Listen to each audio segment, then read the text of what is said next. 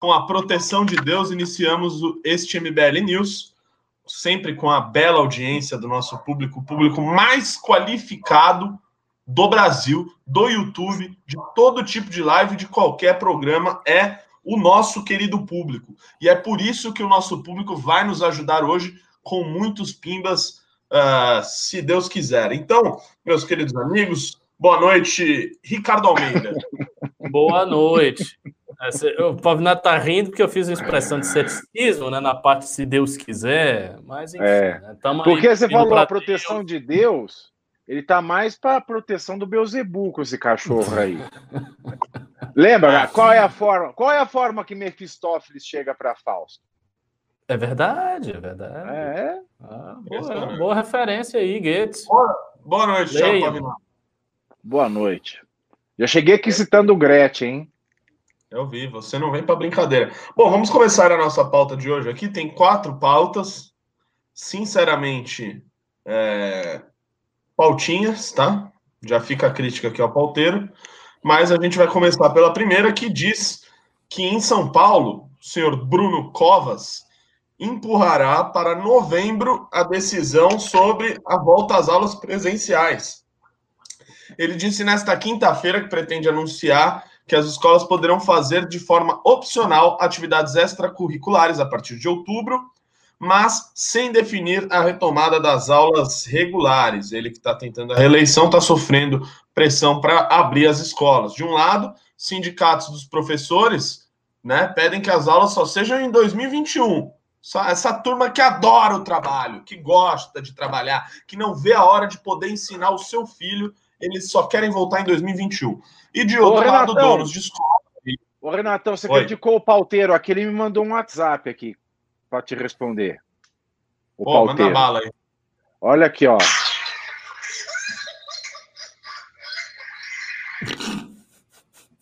Obrigado. De nada. Segundo aqui, de outro lado, de outro lado, donos de escolas querem autorização para voltar a funcionar. Não só donos de escola, como diversas mães aí, né, de alunos né, querem voltar a estudar. Então, sem acompanhar o cronograma de reabertura que foi definido pelo João Dória, governador do estado, que já liberou parte das atividades escolares desde o dia 8 de setembro e prevê a volta às aulas regulares já em outubro. Covas segue adiando a decisão. Uh, nessa quinta, o prefeito deve apenas abrir mão do anúncio de que não haverá aulas em 2020. né? E seguiria sem, sem definição a data em que elas serão autorizadas na capital de São Paulo. Tradicionalmente, o último mês completo do calendário letivo, novembro tem dois feriados e eleições municipais, quando Covas concorre à reeleição. Se concretizado, este plano de retorno terá como foco os alunos do terceiro ano do ensino médio, que precisam Ai. ser preparados para o Enem, marcado para janeiro. Assim, esses estudantes poderiam ter atividades presenciais em dezembro e até mesmo no primeiro mês de 2021. Por fim, o plano é mais factível para o município que tem pouco mais de mil, mil alunos do ano final do ensino médio. Já as escolas estaduais têm mais de 108 mil estudantes nesta última série. Ou seja, a gente não tem tanto estudante aqui no final do ensino médio, né? Porque a gente cuida da educação básica e coisinha e tal. Então, é, eu, meu ponto de vista, eu já, é, assim, já, já voltou. O negócio já voltou, meu irmão. Já o bar tá abrindo, o, ah, tá, ia falar outra coisa que tá abrindo. Mas, enfim. O que, tá, tudo... que tá abrindo? O que? Fala, fala, fala. Não, não, não. Eu ia falar que até zona já deve estar tá abrindo. Mas a escola ainda não voltou a abrir, então eu passo aí a bola para o senhor Tiago Pavinato comentar este assunto. Esse assunto não tem o que comentar, né? Tem o que lamentar. Vai fazer o quê? Se a pessoa que é responsável, que é a única é a única que tem legitimidade reconhecida aí pelo, super, pelo Supremo Tribunal Federal. É a única pessoa capaz, é a única pessoa que tem a chave das escolas da educação infantil nas mãos. Não vai fazer nada, né? não tem muito que comentar, a gente tem que lamentar. E a gente tem que lamentar porque essa decisão não é técnica, é uma pura decisão eleitoreira. E é uma decisão eleitoreira que quer agradar quem? Quer agradar um eleitorado que provavelmente vai votar no candidato do Partido dos Trabalhadores ou no candidato do PSOL. ou vai votar no Tato, dono da Tatolândia, ou vai, ou vai votar no Boulos, invasor de imóvel alheio. Então ele está fazendo um aceno para um sindicato que, que, sequer vai querer votar nele. Então é, é um movimento eleitoreiro burro de uma tal maneira que não me espanta porque veio do Bruno Covas. Afinal de contas, quem é Bruno Covas na fila da boate? Que fez Bruno Covas de relevante em sua carreira, longa carreira política? Que fez Bruno Covas já aí há duas décadas com seus lábios sugando as sedosas tetas do estado de São Paulo e agora do município. Que fez este homem de relevante? Que fez este homem que nunca precisou trabalhar na vida, nunca precisou mandar um currículo para ser aceito em lugar nenhum, nunca soube o que era o risco de ficar desempregado, nunca precisou se preocupar com a qualidade do ensino, porque nunca passou por uma escola pública, nunca precisou provar valor próprio, nunca precisou demonstrar nenhum talento. Uma pessoa que fez a faculdade de direito lá no Largo São Francisco, moldou a vida pessoal para ter uma figura elegível, por um eleitorado anos 90 e só chegou lá porque tem o sobrenome Covas. Porque tem aí o anel da dinastia política brasileira na mão. Então, Bruno Covas é uma pessoa que nunca fez nada de relevante na vida, nunca passou por uma dificuldade. Eu não estou dizendo é, é, outras, eu estou dizendo dificuldades de trabalho, dificuldade de posicionamento profissional, dificuldade para estabelecer o seu talento. E mesmo tendo tudo isso em mãos, mesmo tendo todas as suas eleições automaticamente garantidas pelo sobrenome, alçou postos importantes, como quando foi secretário do Meio Ambiente na gestão do Geraldo Alckmin. Geraldo Alckmin, que ele ajudou a passar a perna, inclusive, para o projeto de poder do senhor João Dória Júnior. João Agripino Dória Júnior. Então, que sensibilidade tem o, o, o Bruno Covas? Olhamos ao redor de São Paulo. Vá para 25 de março. Desce a ladeira Porto Geral. Se você tropicar na ladeira Porto Geral, você não machuca, porque você cai em cima de cinco. Vá lá para a rua 12 de outubro, que é o centro comercial da Lapa. É um em cima do outro também. Vá lá dar uma passadinha na Zepa, na Zé Paulino. Vá no bar. Sabe? Aí, quando começou a abrir, ele também teve aquela outra besteira. Aí que ele mostra o total despreparo, o total desconhecimento da realidade, a total necessidade do povo paulistano. Quando ele fez aquela reabertura, é engraçado, né, falar uma reabertura do que nunca esteve fechado, que afinal de contas, meia quarentena é quarentena nenhuma. Não é vírus não sabe fazer conta. Ah, vou encher o restaurante, mas aqui na mesa só pode sentar seis. Por quê? Porque o vírus respeita até seis pessoas. Se eu tô sentado com mais cinco, eu tô com, com, com o Covid, né? Tô sentado com mais cinco. Eu tô com Covid mais cinco. Se chegar mais um, aí o vírus passa. Porque se ficar em seis, o vírus não passa.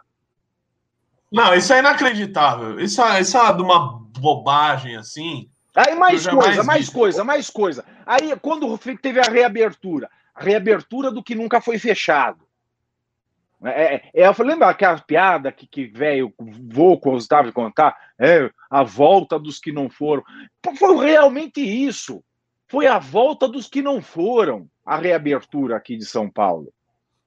A volta dos que não. Aí vai, volta o ônibus circular. Ok. Por quê? Porque vai voltar a trabalhar.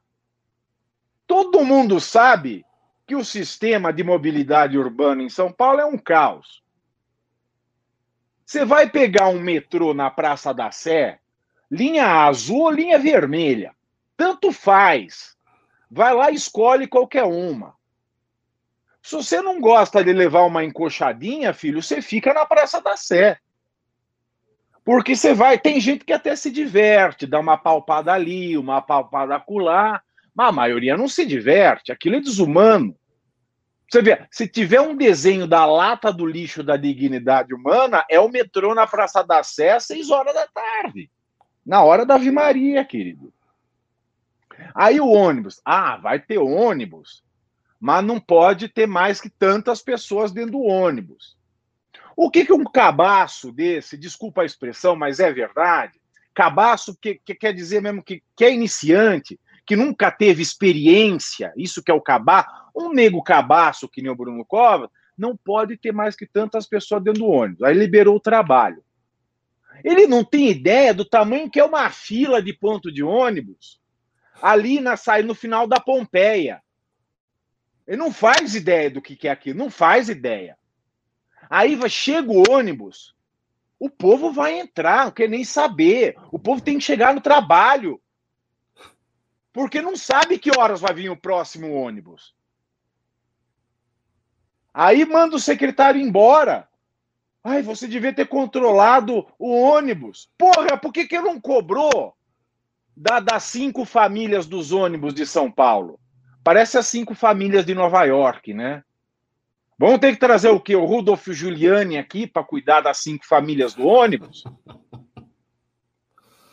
Que é um absurdo. E aí, agora, isso com a escola. E escola é uma coisa muito emblemática. Por que, que a criança não vai para a escola se o pai e a mãe podem trabalhar? Que o vírus respeita a criança que está dentro de criança comportada, o vírus respeita. A criança sapequinha que vai para a escola, o vírus não respeita. Esse vírus ele é muito inteligente. Né? Esse vírus ele é, é um azogue, esse vírus. E as crianças precisam ir para a escola. Um país, um país já, um país de gente burra, um país de gente mal instruída, um país que já tem uma desigualdade absurda com acesso à educação superior de qualidade, você está matando na base pelo menos um ano da vida dessas crianças. Essas a criança de escola pública não tem dinheiro para fazer cursinho que nem o filho do Bruno Covas. Não tem dinheiro, não, filho. Ou vai na escola ou não vai. Chegou na idade de trabalhar, os pais põem lá para fazer qualquer coisa. Não é assim, ah, vai esperar a pandemia. Que pandemia? Está tudo aberto. É igual a festa, a balada. Ah, não pode ter balada. Tá. Não pode. A balada é aglomeração, velho. Eu gosto de festa. Eu sou suspeito de falar que eu gosto de festa. Sempre gostei de festa. Aí não pode, é aglomeração tal. Tá, é aglomeração. Vai no metrô às seis da tarde. Pega um ônibus ali no, no, no ponto da, da Faria Lima, que cruza com a Rebouças. Vai num barzinho à noite. Vai para 25 de março. Agora, não pode balada. Ah, tá, é balada, não é essencial, tal. Tudo bem, é essencial, não é essencial é outra coisa. E o monte de balada clandestina que está tendo em São Paulo? Eu não vi a prefeitura fechar uma puta de uma balada clandestina.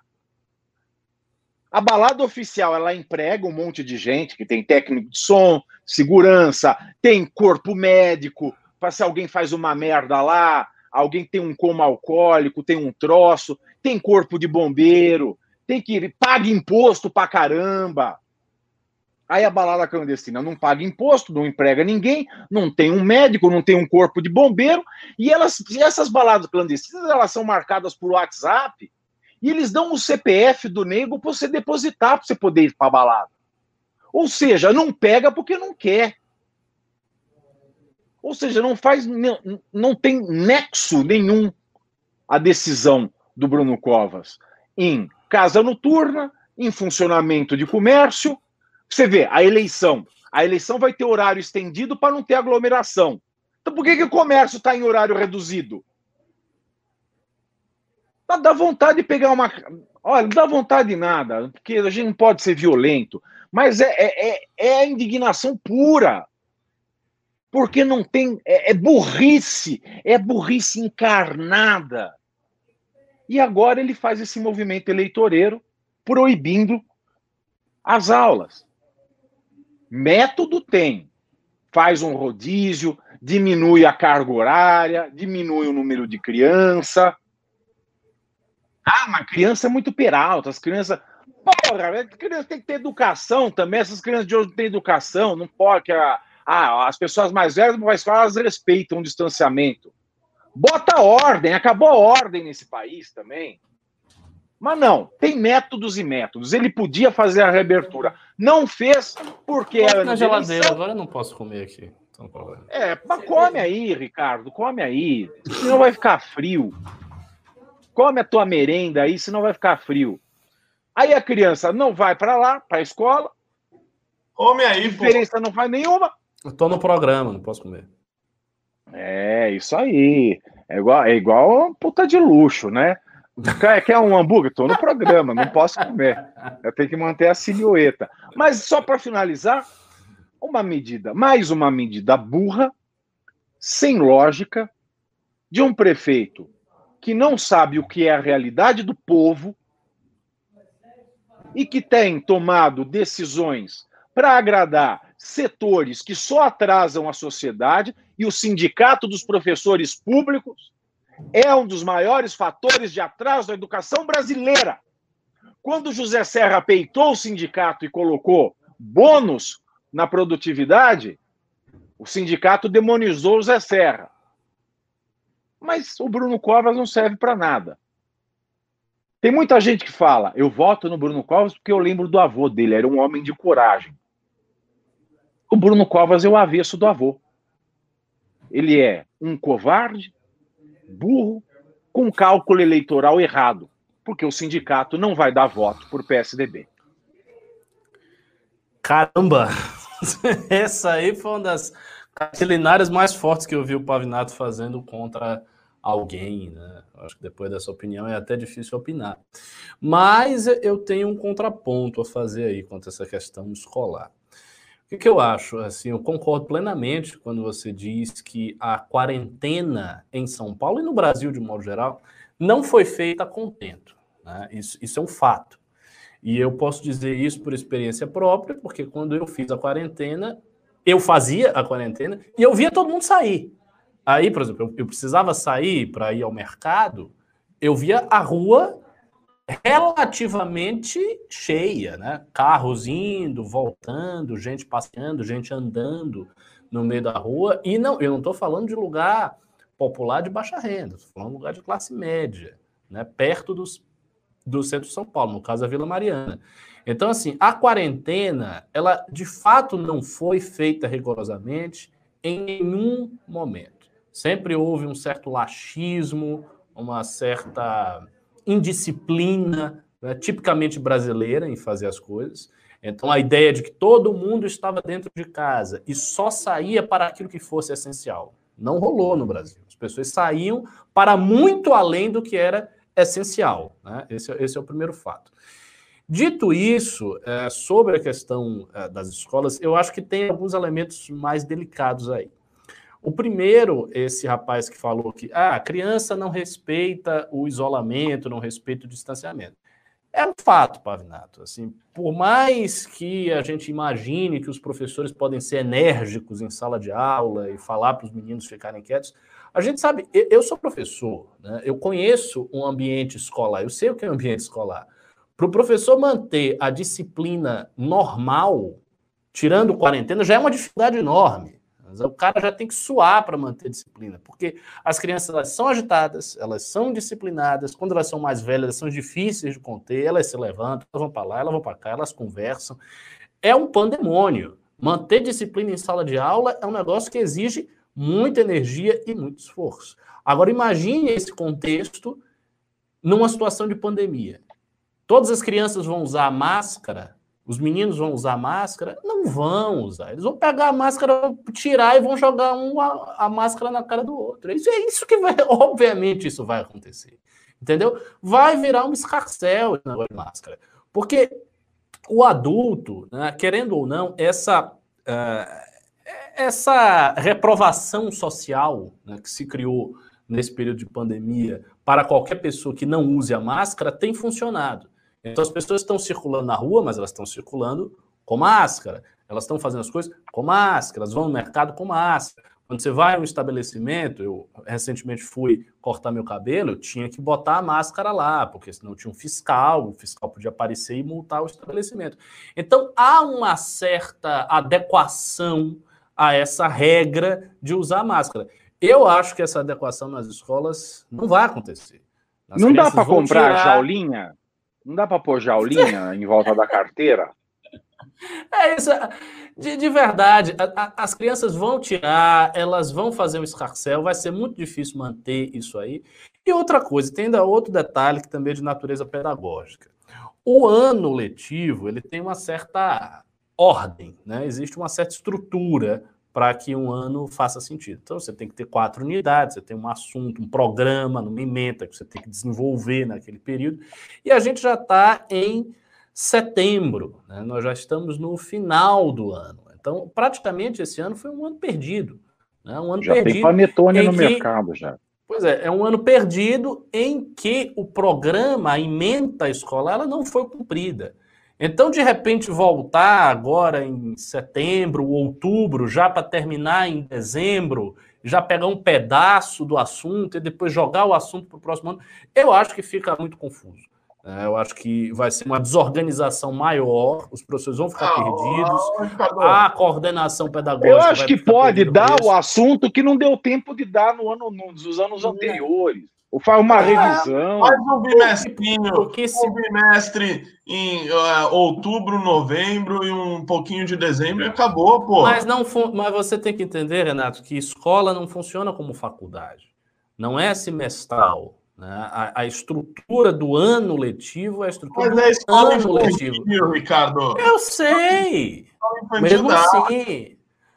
É, agora você agora olha só, você vai colocar as crianças lá. Aí você está dizendo, ah, então dá aí o assunto de qualquer jeito, pega um pedaço, joga lá. Para quê?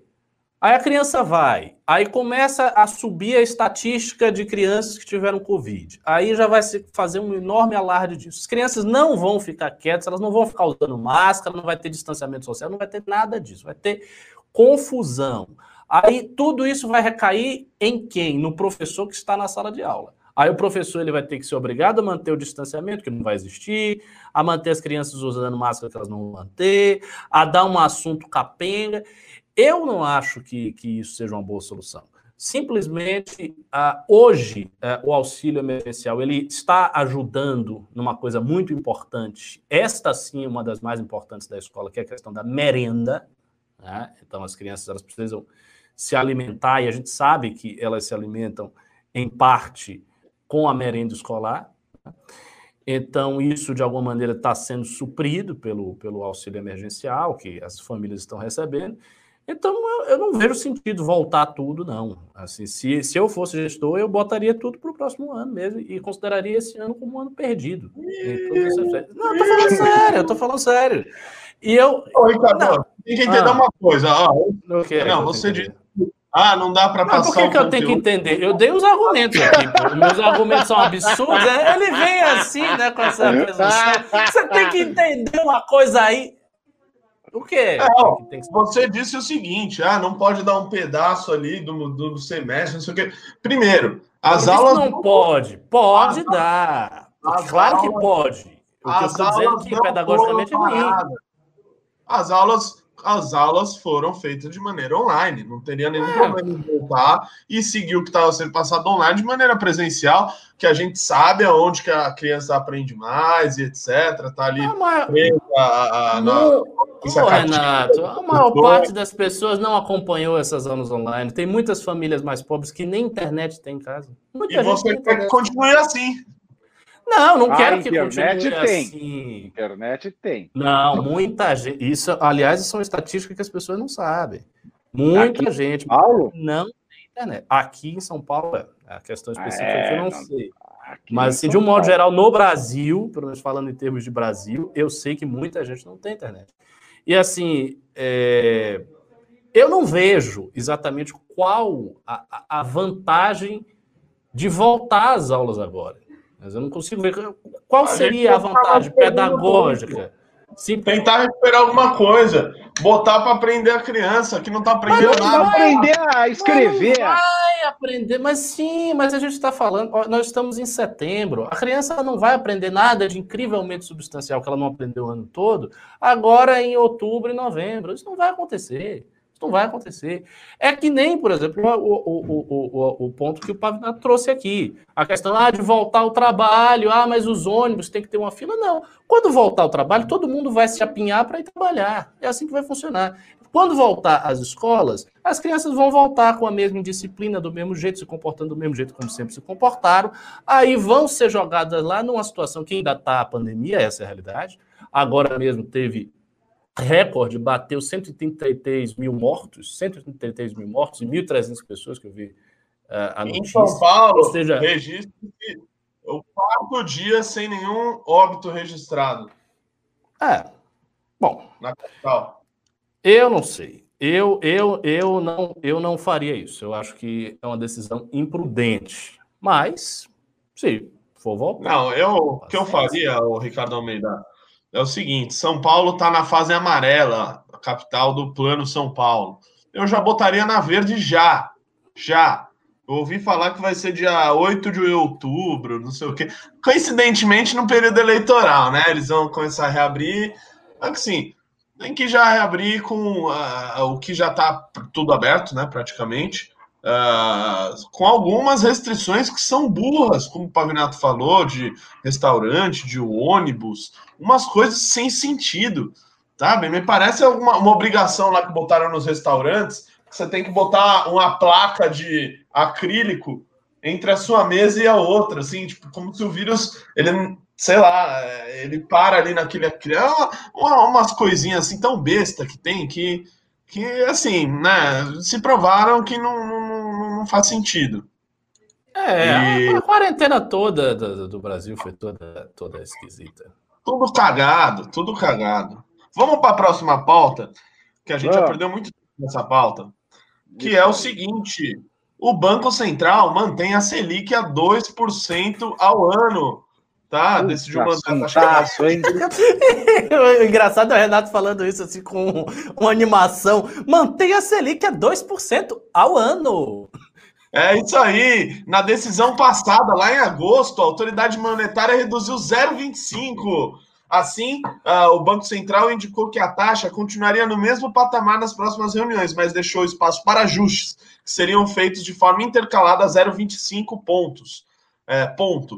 Uh, na ata da reunião, o Banco Central destacou que, considerando o longo histórico de taxas de juro em nível muito elevado, a Selic mais baixa pode comprometer o desempenho de alguns mercados e setores econômicos. O documento esclareceu que o Copom passou a usar o chamado Forward Guidance, ou prescrição futura, como instrumento de política monetária. Uh, antes da crise gerada pela pandemia do novo coronavírus, a autoridade monetária havia indicado em fevereiro que a taxa ficaria em 4,25 ao ano o Banco Central retomou o ciclo da queda da Selic com a deterioração, deterioração do cenário econômico. De lá para cá, os juros caíram em todas as reuniões.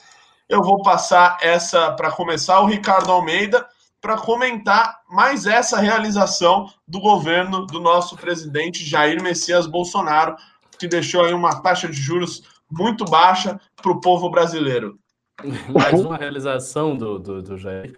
Não, o seguinte, a dinâmica da taxa de juros no Brasil ela já vinha baixando desde o governo Temer. Né? Então, assim, a gente viu uma baixa de juros quase que contínua.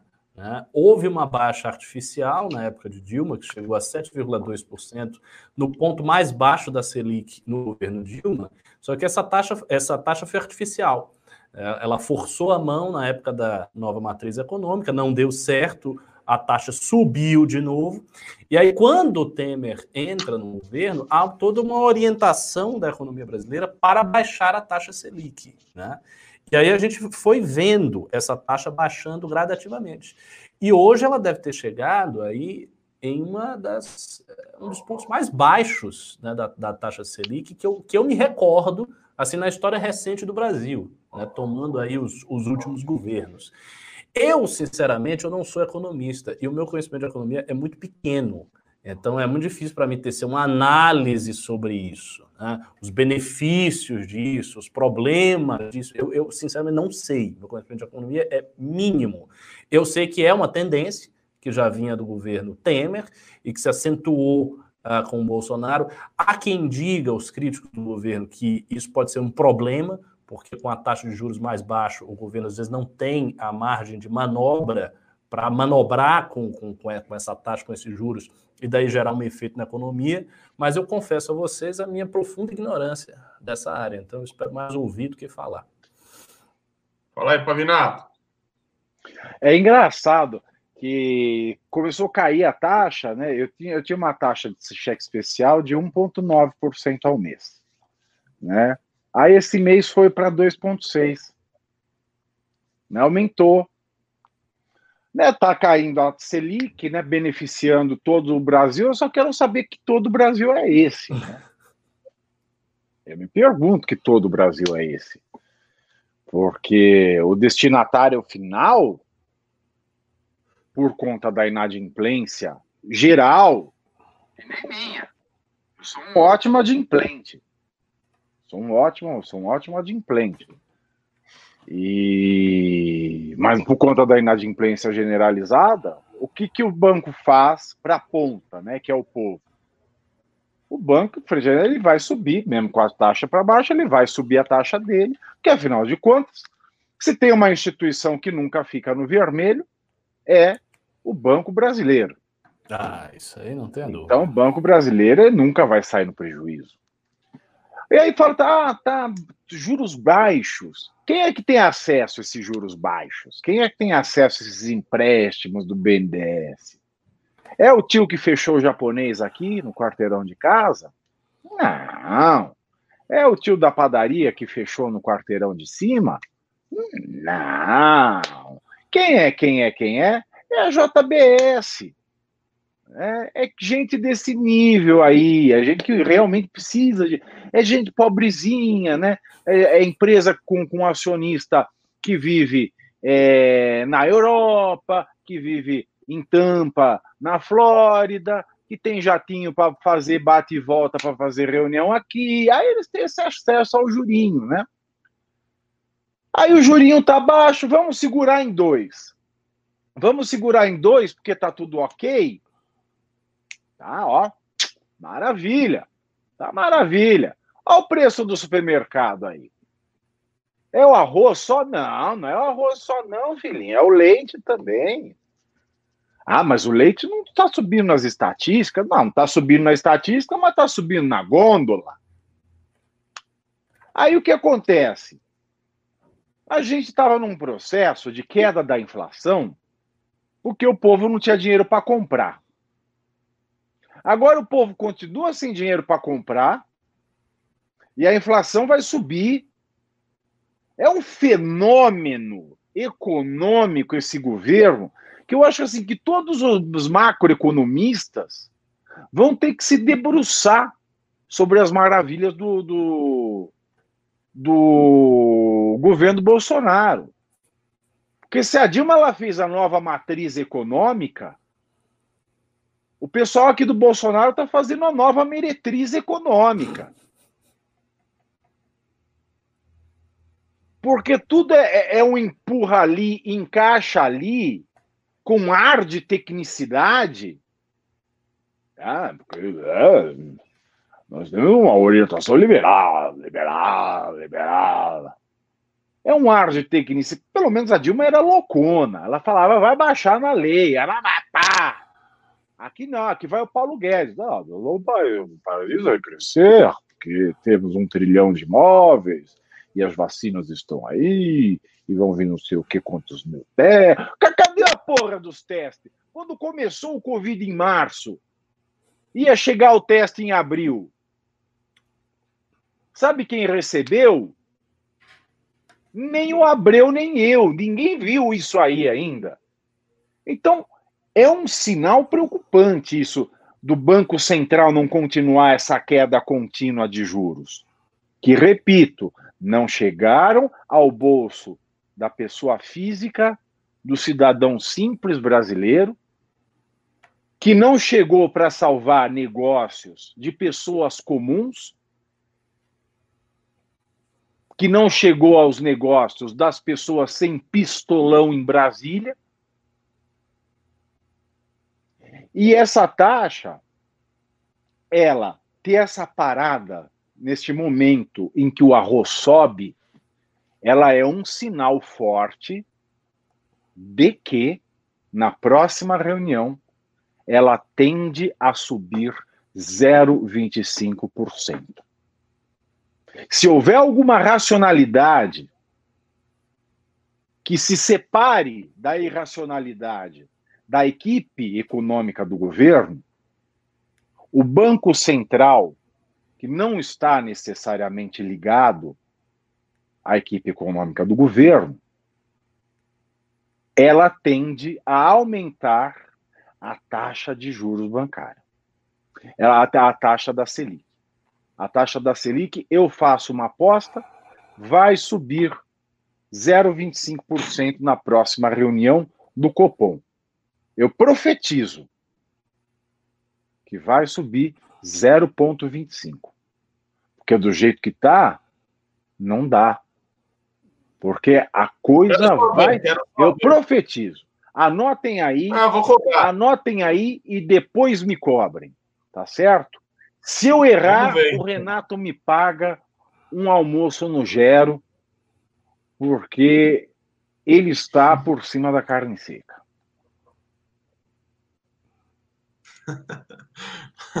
Vamos ao é sensacional também. Ah, Pô, os dois falar. últimos assuntos é sensacionalíssimo, velho. É bom, é bom.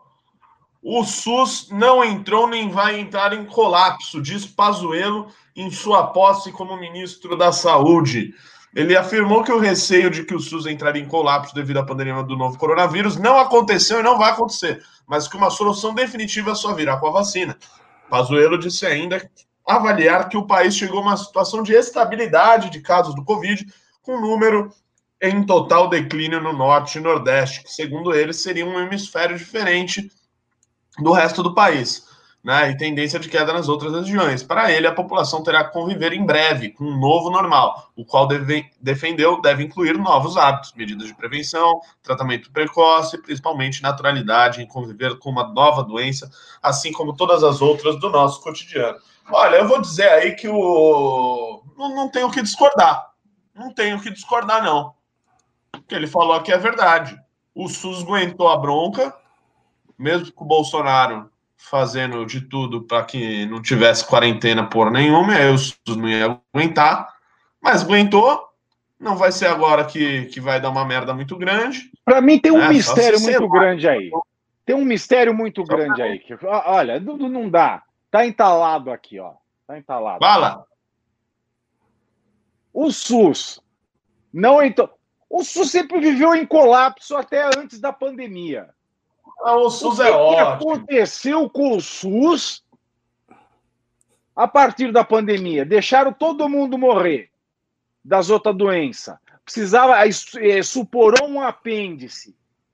Ah, larga lá, morreu a apêndice, é mas não vai entrar na estatística.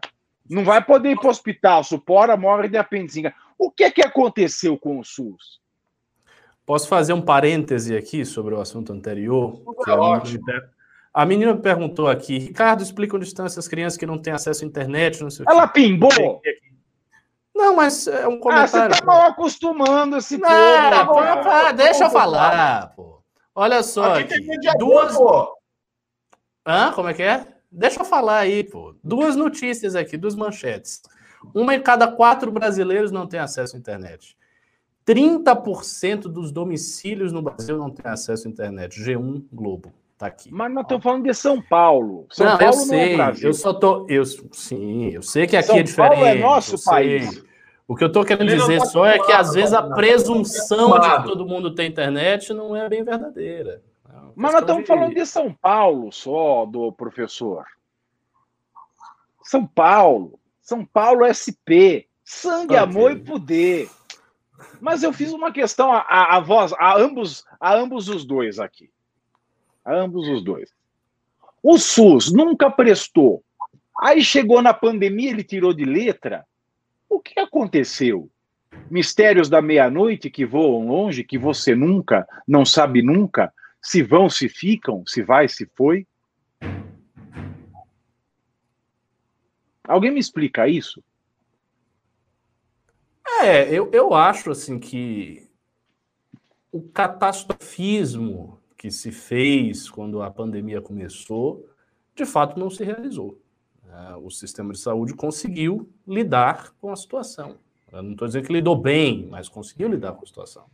Né? Eu acho, inclusive, que se nós tivéssemos uma crise gigantesca, sistêmica no SUS, isso teria sido exposto de maneira ostensiva pela mídia. Né? Então, assim, ia ser um assunto que todos os dias a gente ia estar falando, ia ter uma quantidade enorme de vídeos de gente ah, não podendo ser atendida, de gente morrendo sem ter o respirador. E é, era essa a situação que parecia que iria ocorrer no Brasil. E que se tivesse ocorrido, a gente saberia, porque isso estaria sempre na frente da manchete, é óbvio. Mas não aconteceu. Então, se não aconteceu, o SUS conseguiu lidar com a pandemia no seu pico. Então, eu acho que agora, né, quer dizer, agora que a doença está começando a diminuir um pouco, não é agora que o SUS vai ter um colapso. Então, claro frase do, do Pazuello é uma frase que faz sentido. Mas é, a minha dúvida, antes da pandemia, você via aquelas fotos, ah, e as imagens do, da, da saúde pública no Brasil. Ah, e povo não. no corredor, e ah, povo na maca. Lugares, o, né? povo é, o povo brasileiro é artista? O povo ia para o hospital antes sem ter nada, para ficar lotando o hospital? É essas coisas que, que, que não casam na minha, na minha cabeça. O que é que aconteceu? Pedir para o pessoal da live aqui sentar o dedo no like. Põe o dedão aí no like, clica, aperta no like, aperta, aperta, aperta para a gente aumentar a nossa audiência. Uh, a gente vai passar aqui para a última pauta aqui do dia, depois a gente vai resolver responder pimbas, ler pimbas que vocês mandam através do super chat. Então dá mais like para vir mais gente e a pessoa chegar. Mano, mas assim, antes de passar para a última pauta, me mata essa dúvida, pelo amor de Deus. A hora que acabar a pandemia, nós vamos ter um SUS lindo. Eu vou chegar. Não é lindo, mas SUS. Eu vou chegar no Vila Nova Cachoeirinha e vou ver lá, vou me sentir no sírio-libanês. Não, isso não acontece. Isso daí é. Aí você também está querendo. Não, eu estou caricaturando, eu estou caricaturando aqui a situação. Porque antes da pandemia, imagina, ó, 2019, ninguém imaginava que, que ia vir essa, esse negócio aí do corona. Não ia ter. 2019, então, ah, feliz ano novo, é, esse ano vai, esse ano vai, esse ano vai ser, ó. Aí os videntes lá, esse ano é um ano de realizações, esse é um ano para você investir no seu negócio. Aí vai que ano maravilhoso. Chega janeiro, lá tá tudo maravilhoso, esse ano. Esse ano agora eu caso, esse ano agora eu vou, vou, vou viajar para Europa, esse, esse ano tudo, esse ano eu perco a virgindade, vai esse ano. Mas assim, ah, saúde no Brasil, os hospitais públicos têm um déficit de leitos, as pessoas morrendo no corredor, papapá, papapá. O SUS ia continuar uma bosta se não fosse a pandemia. Aí veio a pandemia, o SUS virou um, um caso de sucesso. É isso que eu não entendo, é um mistério. O, que, o, o governo estava escondendo ouro antes? Ou não ou não estavam não tavam mais atendendo doente normal? O do apendicite, sabe? O da o travado de hérnia, o com aneurisma. Não estava mais. Era só o Covid e o povo que se for. Não chega perto do hospital. Ó. O que aconteceu? É, Para mim é um mistério, eu só quero deixar registrado, eu, eu só quero deixar registrado esse mistério do SUS. Porque esse mistério, para mim, é quase tão difícil de entender que Deus é ao mesmo tempo Pai, Filho e Espírito Santo. É um mistério. E o SUS, ao mesmo tempo, é um sistema superlotado e ao mesmo tempo, é um sistema que não colapsou numa pandemia? O SUS é o é e não é, ao mesmo tempo. O SUS é a cabeleira do Zezé. Será que ele é? É que fica registrado a, a minha, o meu espanto com o SUS. Porque eu realmente estou espantado. Eu realmente estou espantado. É a mídia inventou, a mídia para cidade. Ia lá, a Globo golpista pegava a câmera lá, vai lá, manda o Caco Barcelos. Caco Barcelos da Globo golpista, vai lá no hospital lá, leva os figurantes da novela das nove, acabou a novela, leva os figurantes lá para ficar caído no corredor. Aí eu vou filmar. Era isso? Agora, só um comentário sobre isso. Você sabe que em pelo menos alguns setores as filas do SUS diminuíram na pandemia? Por uma razão simples: pessoas saindo menos, menos acidentes de carro, né? menos gente baleada chegando, menos casos supervenientes que tem que ser atendido rapidamente. Então, em alguns setores, para o SUS, foi até um, um, um alívio né, da quantidade de pacientes. Então, Você sabe que a minha mãe, a minha mãe, ela sempre pega remédio no posto de saúde, né? Tá até as, as amigas dela lá do posto de saúde lá de Itapira. Aí a atendente lá, outra vez estava conversando com ela lá, aí a atendente outro dia foi na padaria, que sentou lá conversar com a minha mãe. Aí, aí ela falou: sabe o que aconteceu, Fátima? É, tem uma mulher assim que sempre estava lá no posto de saúde, quase toda noite. Uma vez ela ficou uma vez ela ficou, como é, ela ficou quase um mês sem aparecer lá. Depois ela voltou. Aí eu perguntei, nossa, é, eu achei que a senhora tivesse morrido. Você não veio aqui mais no posto de atendimento, vinha quase todo dia, ficou quase um mês sem aparecer. Aí a velha respondeu assim: Ah, é que eu fiquei doente. essa é verdade essa história. Eu fiquei doente. Vamos, fica aqui o um mistério. Olha, olha um mistério para você resolver. É um puzzle para você, espectador. Tudo bem, tudo bem. Vamos lá. Vamos falar de coisa boa. Ah, não, quer dizer, vamos falar de coisa péssima. Neymar é suspenso por dois jogos e denúncia de racismo será investigada. Neymar foi suspenso, né? Aquele caso lá que ele deu tapa na cabeça do Álvaro Gonzalez, que teria xingado ele de mono e de puta, que é macaco filho da puta né? O zagueiro negou ofensa racista, até agora também não saiu vídeo nenhum mostrando que o cara realmente falou isso, né? Então ficou aquele é, dito e o que realmente foi ouvido, dito pelo não dito, aquela coisa e tal.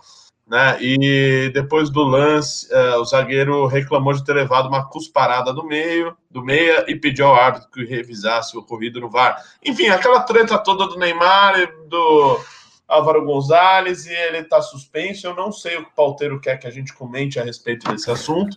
E eu não sei nem quem é o Álvaro Gonzalez. A gente tem aqui um exímio conhecedor do futebol, Thiago Pavinato. Comente este assunto. Tenho. As, só conheço as coxas do Cristiano Ronaldo e o volume que se faz em seus shorts quando ele faz, ele corre e a câmera dá um close nele. É a única coisa que me interessa no futebol é essa. A única coisa.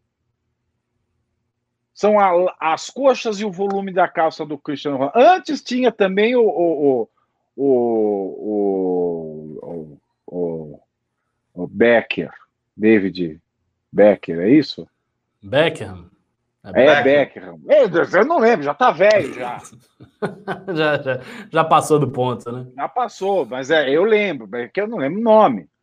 Mas, tirando isso, é o que eu posso falar da qualidade da coxa do Cristiano Ronaldo, eu posso. Agora, se o outro deu tapa ou não deu, a única coisa teórica que a gente pode tirar daí é o problema do crime de racismo cometido a dois. Se você não grava, como é que você prova?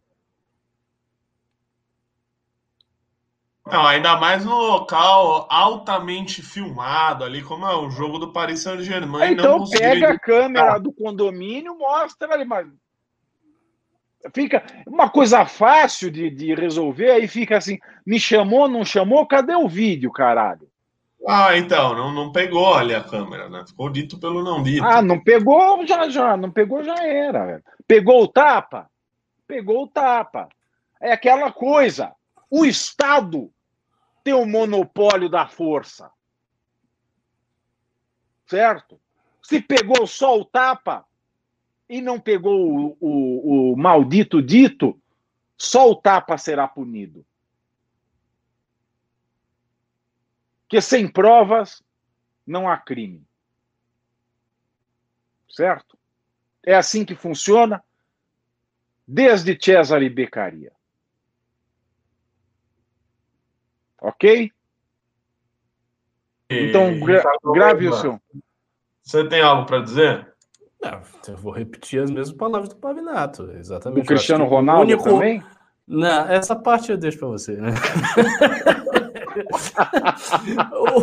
a, a, única, a única coisa que se pode dizer é isso, né? Fazer uma reflexão sobre o crime, do racismo, se isso teria acontecido, não teria acontecido, mas de fato, se você não tem a materialidade, se você não tem a prova, como é que você vai saber?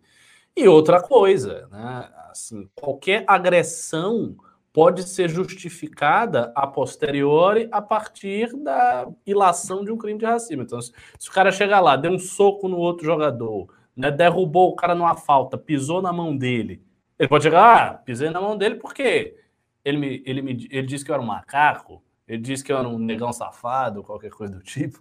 Como é que... Ah, mas tem prova. Ah, mas ele disse. Aí fica difícil, né? É. Como é que você vai...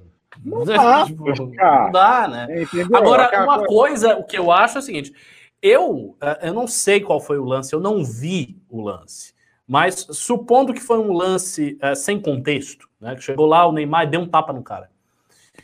Eu acho que se foi algo sem contexto, deve ter havido alguma ofensa racista que levasse o Neymar a fazer isso. É um pouco estranho imaginar que, sem contexto, ele chegaria lá e pau, e daria um tapa no cara. É, como é que foi o tapa em si? Eles estavam eh, dando uma dividida ou não? Foi uma não, não, não, não, não. Lance embolado ali no meio. Parece que o cara tinha pegado. É. Então o Neymar não chegou atrás dele, ó. Pedala Robinho, deu um hum, pedala é. Robinho. É, como é um lance embolado, aí é complicado. Ele pode ter realmente empurrado o cara, meio que dado um tapa nele, e depois falado que era racismo para se safar, né? Tudo é possível. É, como é que vai saber? É, por Tudo isso é que tem que é, a gente que é velho de direito, Ricardo, o que a gente ouvia na aula de direito penal, onde está o corpo de Dana de Tefé? A ofensa racista. Eu não ouvi isso, não. É isso. Onde está o corpo de Dana de Tefé? É. Vamos aqui. Se ele não mostrar o corpo da Dana de Tefé, não tem o assassino é. da Dana de Tefé. Pois é. Para quem lá. não sabe, para quem não sabe, está assistindo, Dana de Tefé é um caso da época do Onça, aqui no Brasil, quando o Guaraná vinha com rolha, né? E tinha um caso famoso no direito penal que uma mulher sumiu, fala, ah, mataram. Uma mulher era Dana de Tefé. E ninguém nunca achou o corpo. E ninguém nunca foi condenado, porque não acharam o corpo.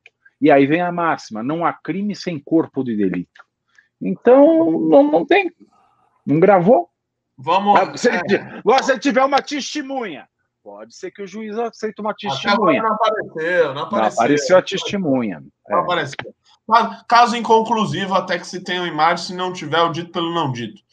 E é isso. Vamos lá. O... Vamos aos Pimbas, que é aquele momento mais gostoso do nosso programa, aquele momento que a gente escuta os nossos telespectadores que uh, enviaram perguntas, dúvidas, sugestões. Puta, como você é falso, hein, Renato? Cala a boca aí, porra. Vou te mutar.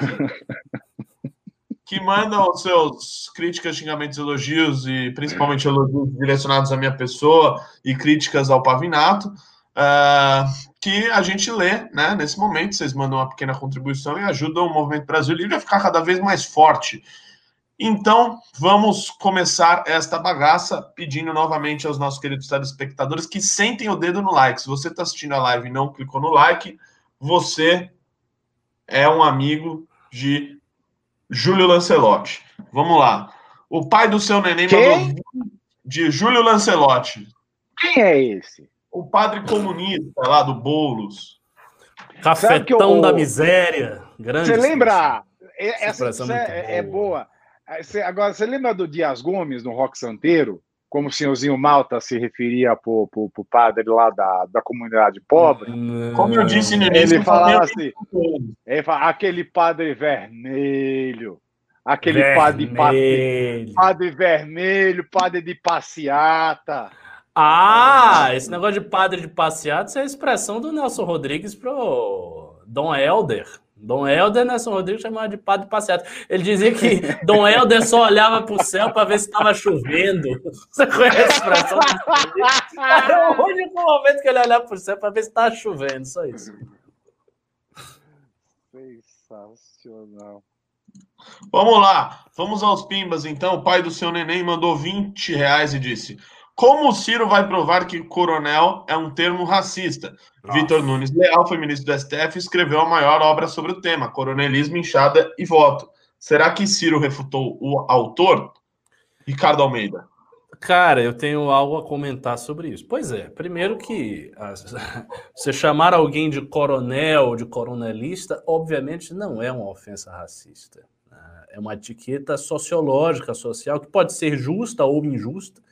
Ah, no caso do Ciro, é justa, porque a família Gomes é uma família de oligarcas. O que para mim em si não é um grande problema, não tem problema com os oligarcas em si, tem um problema com o tipo de oligarquia que o Brasil tem, né? com o tipo de elite tradicional que o Brasil tem, não com ah, a existência. Para, Ricardo. Eu tô Qualquer falando sério. Comum. Qualquer homem comum do povo chega, pega ah. um trator, uma escavadeira e voa em cima da polícia. Não, eu não, tô, eu não tô defendendo. O que eu tô falando é o seguinte: que eu não tenho eu problema em si com, com, a, com a aristocracia, com a oligarquia, o que seja. Agora, tem um problema aí no direito que é o seguinte: essa noção de racismo é uma noção que se tornou elástica. E como o próprio Pavinato resume, né, ao falar que o racismo também pode ser um racismo cultural, porque a teoria antiga das raças ela está ultrapassada. Então, a, qual é o problema de, desse pensamento, a meu ver? É que eu acho que ele estende demais a fronteira do que é racismo. Ou seja, você cria uma semântica muito frouxa para a palavra racismo. Para mim, o racismo deveria ainda ser é, re, resumido, ser adstrito a ofensas que têm a ver com características físicas, cor de pele, formato do crânio, uh, características físicas e não características culturais. Porque quando você fala do racismo cultural, acaba se caindo num, num, num, certo paradoxo, que é, por exemplo, o seguinte: né? imagine que alguém acha que a cultura de Uganda é uma cultura deplorável, por algum motivo. Ah, a cultura de Uganda é a pior coisa do mundo. Então, você ser de Uganda, daquela cultura ugandense, é uma coisa terrível. Mas a cultura da Nigéria é maravilhosa. Ora, Uganda e Nigéria são dois países que têm uma população negra. Então, a distinção e a qualificação negativa da cultura de Uganda não se dá por razão racial. Ela se dá por outros fatores, mas não por razão racial. E aí você confundir o conceito de racismo e dizer, ah, o racismo também abarca ah, questões culturais. O racismo também abarca preconceitos que não tem nada a ver com aspectos físicos. Eu acho que isso é um equívoco. Para mim, isso é um erro, porque é estender demasiadamente a, a fronteira do que é o racismo. É, quando se fala em racismo, a gente tem uma imagem clara que nos vem à mente, que é o seguinte: é o preconceito, é a hostilidade em função de características físicas. Ou seja, você dizer, ó, você tem certas características físicas e por isso você não é confiável, você é inferior, você não vale nada, você deve ser rechaçado, etc, etc. Então é a partir disso, eu acho que a base física da noção de racismo ela tem que ser preservada. Do contrário, a gente acaba caindo em, em conceitos cada vez mais elásticos e aí vai chegar um ponto que as pessoas vão dizer que há um racismo ideológico também. Né? Que você, Sim, mas é, alguém, é, mas é isso mesmo. Que alguém é comunista e fala mal do cara porque é comunista, ah, então isso é racismo. E não é, obviamente não é. é Vamos para o próximo, Pimba. O Caio Martins mandou cinco reais e disse. Mas olha, peraí, peraí, você... peraí, deixa eu falar uma coisa aqui importante, Ricardo. No aí, caso porra. lá do julgado do STF, quem fez essa, essa, essa ginástica né, do, da, do, da elasticidade do racismo foi o Celso Laffer, né? Na, no caso, o Elvanger de 2003. Né, foi ele que fez essa, que trouxe né, essa, esse conceito para o STF. Mas como você falou assim de diferença física, Eu vou falar para você também, ó, o, o Gueto, no meu caso, eu tenho uma, uma diferença física evidente, mas assim que a roupa cobre.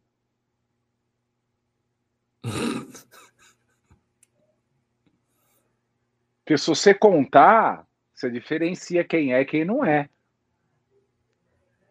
É, não, não sei, eu não estou entendendo, mas eu quero me manter na. É, eu estou falando do plissadinho. Ah.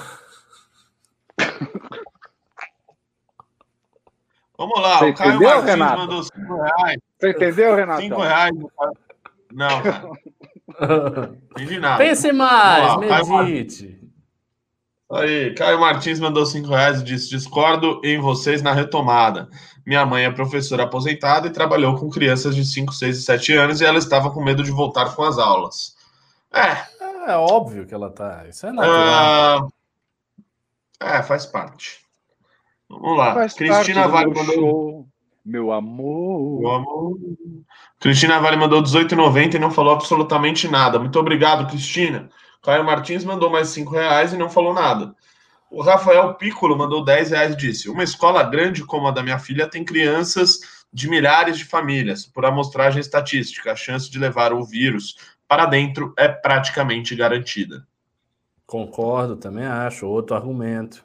O Anderley Parastrelo de- mandou 5 reais e disse: Se fosse no meu tempo de moleque, ia pegar o elastiquinho da máscara e fazer estilingue para jogar bolota de papel. E você acha que as crianças não vão fazer? Pelo amor de Deus. Elas não vão nem usar a máscara, não vão usar nada. As crianças. Calma, Ricardo. Não, rapaz, você não, sabe, você não sabe o que é uma sala cheia de criança, cheia de adolescente, é uma agonia, é já um fui, desespero. Oi? Eu já fui quando eu era criança. Ah, sim, isso aí há muito tempo atrás. Não, cara, sou- Vamos lá. Nada, Gabriel- velho. Ele era Criança. quando a gente estava na faculdade, ele era criança, ele estava no ensino infantil. É, é verdade, é praticamente isso. Olha É, que coisa desesperadora. Pois é. O na Gabriel vida da bailarina. mandou 7,90 e disse: melhor focar nas eleições do que tirar o Bonoro? Responde aí, Thiago Pavinato. Mas vai tirar o Bonoro como? Ou se for na, na base da. Só se for na bala, filho. E na bala não é assim que, que, que eu ajo, que as pessoas que eu admiro espero que ajam. Ah, Espero que as pessoas ajam institucional, institucionalmente. Hum, mas não tem como. Como é que eu vou tirar o Bonoro? É verdade. O Caio Martins mandou 5 reais e disse: Renato, se as crianças não prestam atenção nem na sala de aula, vão prestar em casa. E realmente, qual a vantagem? Não vai ser dois meses que, vão, que vai mudar. Caio e mandou mais 5 reais e continuou. Usar os meios de proteção de forma correta previne, mas a forma brasileira para virar piada mesmo. Não culpe o método, culpe ah, como se aplica, culpe quem aplica. É, isso é verdade. O segundo, eu concordo com você. O primeiro, o primeiro, eu acho que já há condições sanitárias, de saúde, etc. E dada que todas as outras atividades estão acontecendo normalmente na cidade, dada que a taxa de contaminação diminuiu muito, porque há estudos que dizem que um quarto da população da capital já teve contato com o vírus, ou seja, diminui muito a taxa de transmissão, tanto que nos últimos quatro dias não teve nenhum óbito na cidade de São Paulo.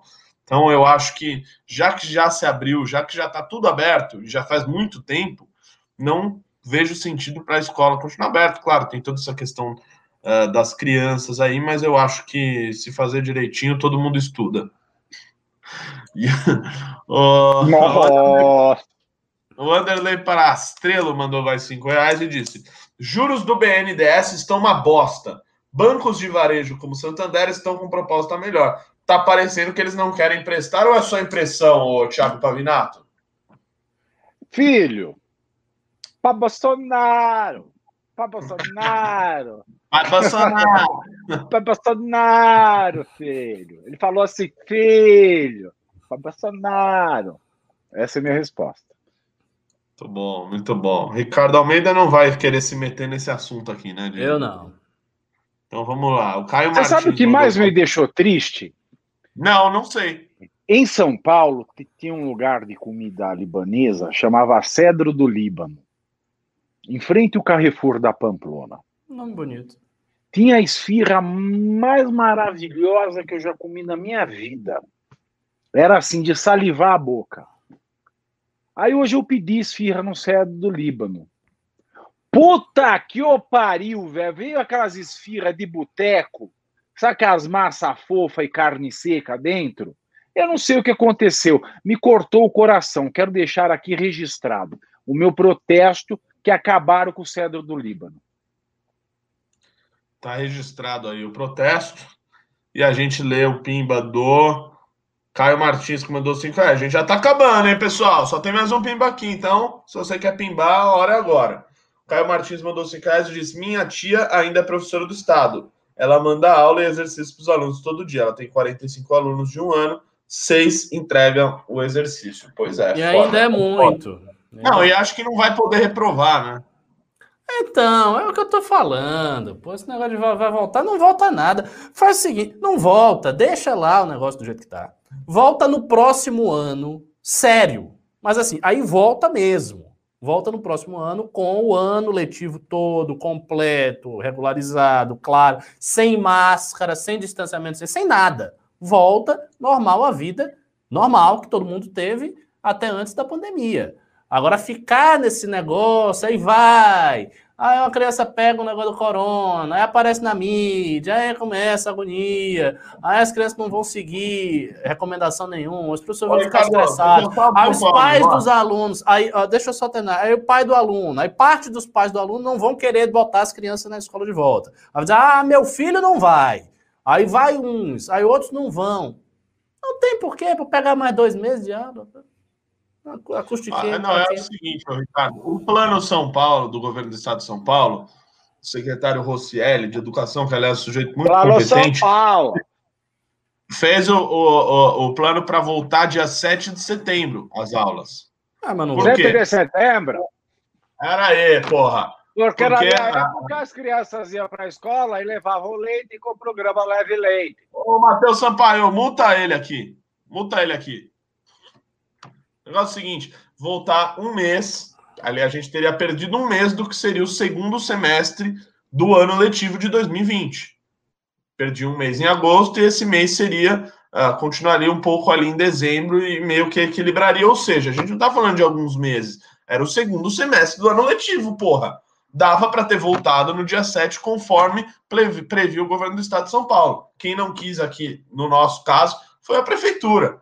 Então, não, não acho que é um negocinho solto ali, um, mesezinho ali, não. A gente estava falando do segundo semestre. Agora já está muito tarde também para decidir, para se preparar para a volta, já que não se preparou. Entendeu? Então, é, enfim, essas eram minhas considerações acerca disso.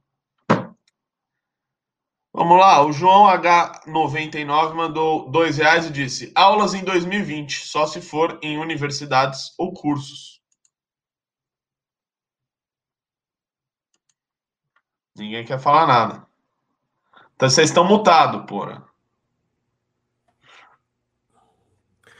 É, eu, eu vou dizer uma coisa, assim. O pessoal fica com esse negócio. A aula tem que vir, a aula, não sei o quê, a faculdade, eu tô sem ir para a faculdade, eu quero ir para a faculdade.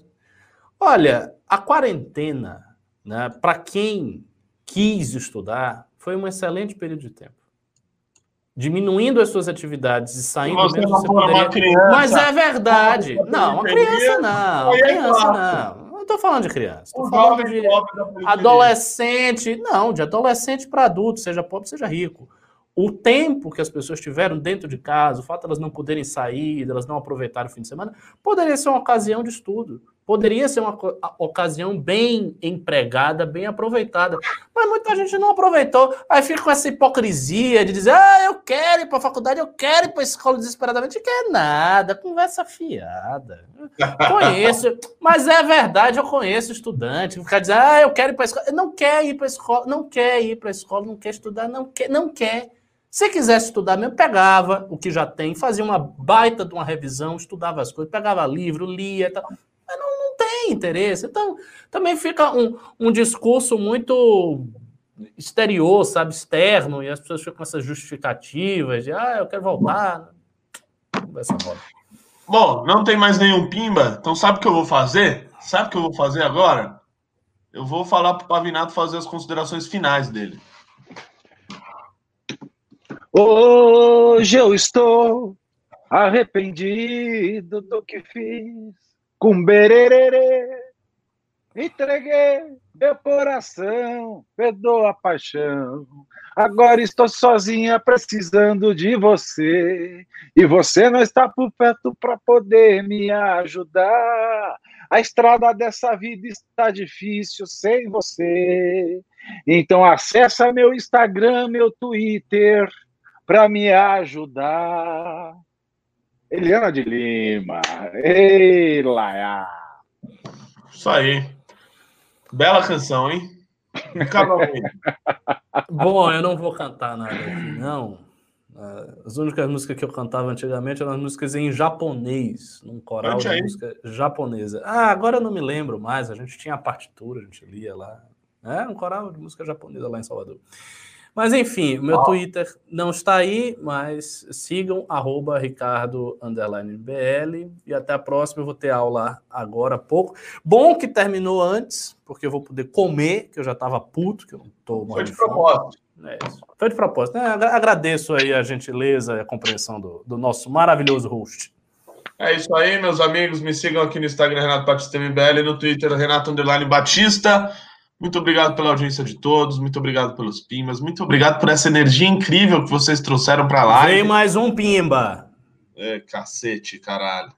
Qual que... Leia, cadê? Eu não tô. Não, Matheus não É isso aí mesmo, querido. Concordo, obrigado. Tá, Depois não, não, pô. Pede, velho. É que eu acho, eu acho uma falta de educação. Você, você tá louco para esvaziar a casa, a pessoa vai, dá tchau, sai da porta, pega o elevador aí volta para contar olha uma coisa. Falou, olha o que ela falou. Não, a Ana. Ana Coló mandou 18,90 e falou: Pavigato, o SUS deu conta da pandemia porque as pessoas deixaram de fazer muitos procedimentos eletivos. Vem em Santana experimentar a esfirra dos Sírios. Vou, me passa o endereço. Me Manda passa o endereço. Arroba Pavinato. Obrigado. É, passa, manda no direct lá, que eu, eu sou esfirromaníaco. Mas Muito esfirra só, só da esfirra só de pãozinho.